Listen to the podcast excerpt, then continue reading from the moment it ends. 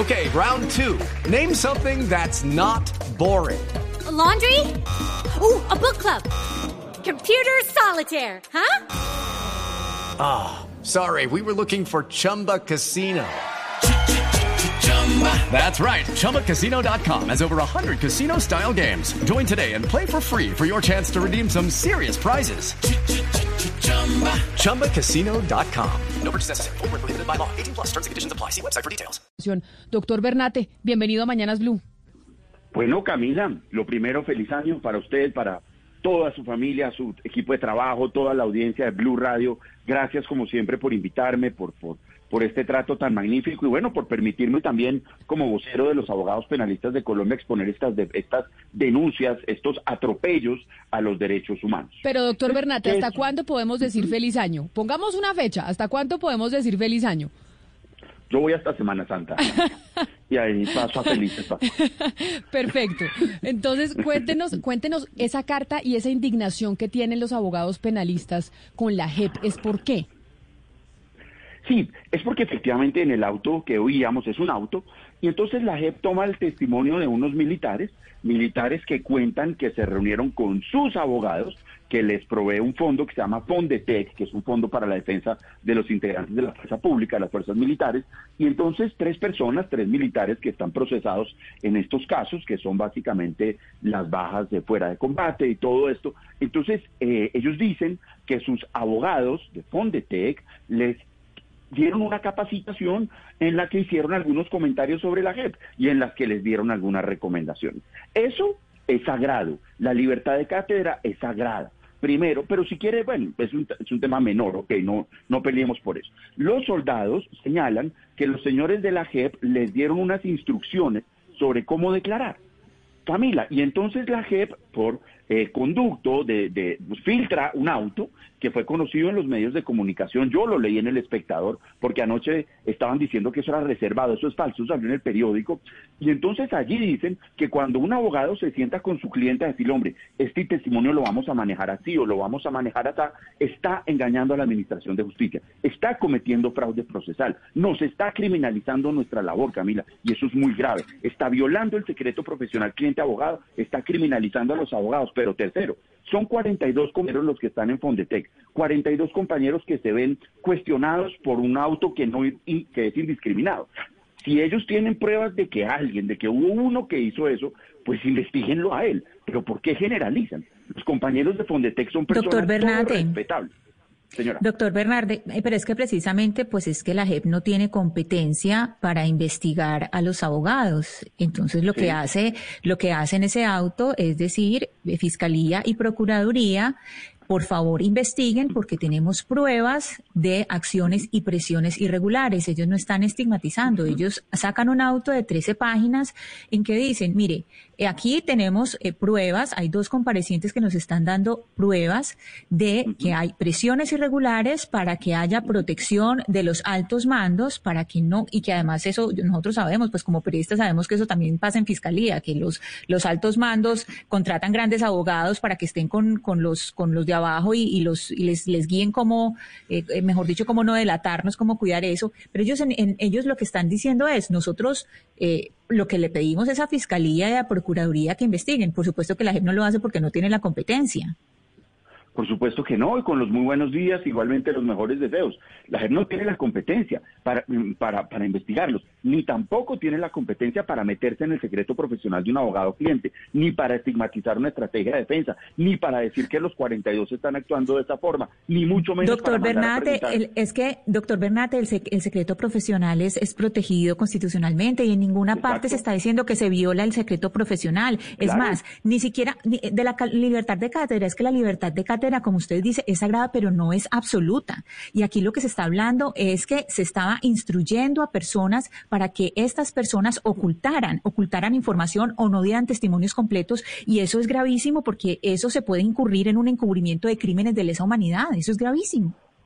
Pues si eso fuese así, eso sería gravísimo. Pero es que la labor de un abogado, contrario a lo que cree la JEP, no es la de ser un porrista y la de llevar a su defendido directo al cadalso y al que le impongan una condena. En el mundo cotidiano, cualquier persona que consulta a un abogado porque tiene una diligencia judicial, lo menos que hacen es decir, qué digo, qué no digo. Eso es normal, eso no es encubrir a nadie, eso no tiene nada de malo. Que un abogado se pare en un auditorio y dé sus puntos de vista sobre si eh, la jefe es, eh, si es bailar con la más fea o no, son sus puntos de vista y son totalmente respetables.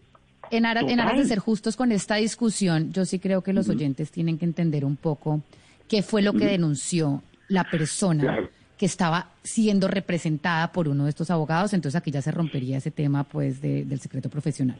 El señor dice que eh, los representantes de Fondetec, que son, digamos, para que los oyentes entiendan, son básicamente los abogados o el cuerpo de abogados del ejército, le dicen a ellos, ¿qué pruebas tienen ustedes para vincular al general Montoya, comandante del ejército? Se les puede voltear la situación.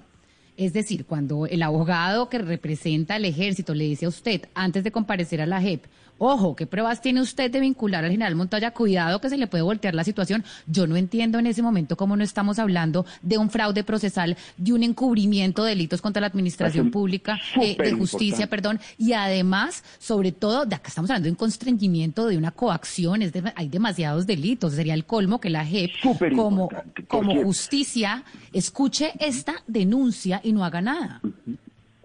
El fraude procesal consiste en engañar a un juez a través de actos fraudulentos.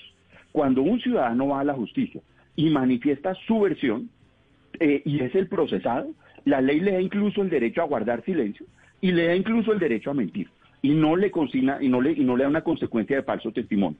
Lo que hacemos todos los abogados es decir, mire, si a usted eso no le consta, usted no vaya a decir eso porque usted puede desviar la investigación. Eso no es un fraude procesal, es una ¿Cómo no va a ser un fraude procesal? Usted es un, usted le está le está diciendo usted a la persona, le está diciendo, "Ojo, usted Ojo, mejor dicho, se mete con el general Montoya. Cuidado aquí porque usted va a saber lo que le pasa. Y eso es tratar de inducir error a, el funcionario judicial por medio de tergiversar un testimonio, constriñéndolo y usando la coacción. Es que estamos hablando que acá no hay una relación tampoco, digamos, eh, en, términos de igualdad entre el abogado y su y su y su cliente. Acá estamos hablando de un, digamos, de un colegio de abogados eh, que, además es pagado por, por el Estado, que no son pagados por ellos, que se los ponen y les dicen, cuidado, usted va aquí y se mete con los generales, ¿no? ¿Usted cómo eso no le parece una falta de ética gigantesca? Es una falta de responsabilidad con los abogados. Los abogados tienen responsabilidades también. El, el general Mario Montoya tiene como abogado a uno de los mejores abogados de este país,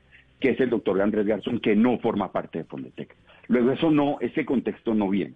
En segundo lugar, cuando en la cátedra el profesor dice, mire, yo les doy una recomendación, si a ustedes no les consta de alguien, pues se van a enredar más diciendo eso. No está induciendo en error, ni está constriñendo. Es lo que haría cualquier abogado. Pero por otra parte, el fraude procesal se comete en un proceso determinado, no en un salón de clase. Y, la, y lo que quiere la JEP, y, el mensaje que queda claro, el mensaje que aquí queda claro, es que la JEP lo que quiere es que los abogados contribuyan con el sistema de verdad, justicia y reparación. Eso lo dice explícitamente, que el deber de los defensores es formar parte de ese sistema y contribuir. No, señora, nuestro trabajo es el de defender. Por supuesto, dentro de lo legal. Si hubiésemos oído que hay que falsificar papeles en masa, que hay que contratar falsos testigos, eso sí es muy grave. Pero si usted pero, doctor Bernate, mire, eh, Doctor Bernate, perdóneme, pero usted habla de que están criminalizando por parte de la JEP el, trabajo que ustedes están haciendo. Usted la palabra que utilizó fue que estaban criminalizando. Criminalizando. ¿En qué consiste, según ustedes, esa criminalización del oficio del defensor? Cuando un abogado en desarrollo de una conversación que desagrada con su cliente le dice la estrategia es esta, y, puede ser válido. Mire, si preguntan sobre esto, pues usted no, no está obligado a decir eso. Nadie está entorpeciendo la justicia ni nada. Mire, hay que guardar, este testimonio debe darse en este sentido porque mi estrategia de defensa es esa. y ahora la gente, doctor para la gente, eso es Eso es criminalizar el... Claro, eso es criminalizar para, la, Claro, habla de que esos abogados que preparan los testigos cometen fraude procesal y eso no es cierto. Eso es inadmisible porque no hay ninguna... Doctor Bernate. Doctor Bernate, discúlpeme, en el punto en el punto 8 del auto dice que en la diligencia del 5 de octubre estamos hablando de una diligencia sobre los cuerpos encontrados en Dabeiba eh, la magistratura, en frente de las víctimas eh, acreditadas de los macrocasos de los que estamos hablando, que son el 03 y el, 04, recibió documentación de presiones indebidas, contrarias al ejercicio de una defensa técnica, independiente e imparcial. Hemos dicho antes que la JEP, por supuesto, no tiene la facultad de investigar eh, a los abogados y no lo va a hacer, por eso dice con este auto pues que Procuraduría o Fiscalía lo hacen. Pero lo que sí puede hacer la JEP la potestad que sí tiene es el poder correccional frente al incumplimiento de las partes intervinientes. Es decir, si alguien no está cumpliendo con la norma, en ningún momento se está diciendo que se va a intervenir en esa relación con el cliente. Lo que están pidiendo es que haya una relación transparente. No les están pidiendo a ustedes ayuda con la justicia transicional, eh, doctor Bernat. Le están diciendo, la ayuda que queremos es procesos transparentes. Es que no, no, no entiendo esto de, decir de, de llegar a instancias internacionales lo que están pidiendo es transparencia. En los puntos 24 y 25 de ese 25 y 26. sí, a partir del folio, del folio 9 de esa decisión, la JEP manifiesta que le preocupa mucho un comportamiento sin individualizar a nadie. Porque mire usted cómo habría sido diferente si dicen, es que el abogado Francisco Bernate eh, hizo esto y esto y esto. Y entonces, si es así, pues que juzguen a Francisco Bernate, pero que no me vayan a estigmatizar como lo hicieron a 42 personas. Ese es el primer punto. Si tienen pruebas de uno, vayan y hablen de ese uno y que ese uno asuma lo que tiene que, hacer. Pero el documento en ningún momento dice nada. Es más, dice que como eh, que es necesario fortalecer el propio sistema de defensoría que trae, que trae el Sistema Integral de Verdad, Justicia y Reparación en detrimento de Fondetec, como si Fondetec estuviese mm, dificultando las investigaciones. Los 42 defensores no están metidos en eso. Si tienen una prueba concreta de uno, que lo hagan, pero que no me estigmaticen a los demás. Pero en segundo lugar, vamos a suponer que hoy otro de los 42 tiene una diligencia con un soldado, ya el JEP le puso esa advertencia, pues es apenas obvio que ese, ese soldado tiene su defensa coartada. Tiene un Doctor Bernate, pero es que eso es lo que están pidiendo, es que no están pidiendo, lo que están pidiendo es precisamente eso, están diciendo si hay irregularidades, por favor investigue la Fiscalía y Procuraduría, eso es lo que están pidiendo, investiguenlo ya, no está diciendo investiguen a todos, en ningún momento están diciendo todos los abogados penalistas, en ningún momento se dice eso, se está diciendo tenemos pruebas contra estos personajes, por favor investiguemos, investiguemos es decirle a Fiscalía y a la Procuraduría, ¿por qué? Porque si hay algo sistemático o hay, algo que es una directriz, pues de una vez... El señor de la fotografía, ¿por qué le dicen a los militares esto? Hombre, eso no puede ser. ¿Cómo es que los están preparando? Eso no puede ser. Eso no puede ser. Y ustedes, doctor Bernate, para terminar con este comunicado, ¿hasta dónde quieren llegar? Con esta carta que publicaron precisamente un poco en defensa del Fondo de Defensa Técnica Especializada de los Miembros de la Fuerza Pública, que es Fondetec, porque ustedes han hablado de Fondetec, Fondetec, Fondetec, y puede que los oyentes no tengan muy claro qué es, y es el Fondo de Defensa Técnica Especializada para Miembros de la Fuerza Pública, es decir, para los militares, para los policías, etcétera, etcétera. ¿Hasta dónde quieren llegar ustedes con esta comunicación? ¿Qué es lo que quieren lograr?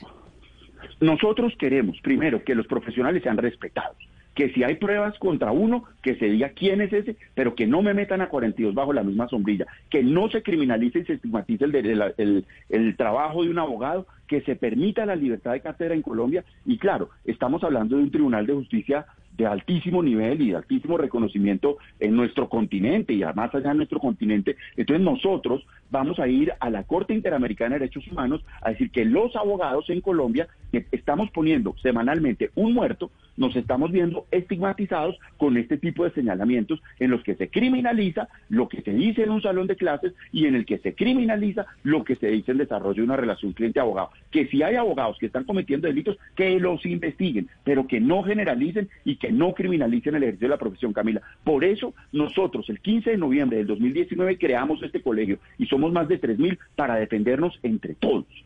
Es Francisco Bernate, abogado penalista y precisamente el vocero del Colegio de Abogados Penalistas, pues poniendo su queja sobre lo que ellos consideran es una intromisión de parte de la Justicia Especial para la Paz, a la libertad de cátedra y la estigmatización a los abogados que hacen parte de Fondetec. Mil gracias, doctor Bernate, por haber estado con nosotros. Bueno, Camila, nuevamente un feliz año gracias por este espacio, por esta invitación. Un saludo muy especial a todo el equipo de trabajo de Blue Radio. Muchísimas gracias por este espacio y un saludo muy grande. Lucky Land Casino asking people what's the weirdest place you've gotten lucky? Lucky? In line at the deli, I guess? Aha, in my dentist's office. More than once, actually. Do I have to say? Yes, you do. In the car before my kids' PTA meeting. Really? Yes. Excuse me, what's the weirdest place you've gotten lucky? I never win and tell. Well, there you have it. You can get lucky anywhere playing at LuckyLandSlots.com. Play for free right now. Are you feeling lucky? No purchase necessary. Void where prohibited by law. 18 plus. Terms and conditions apply. See website for details.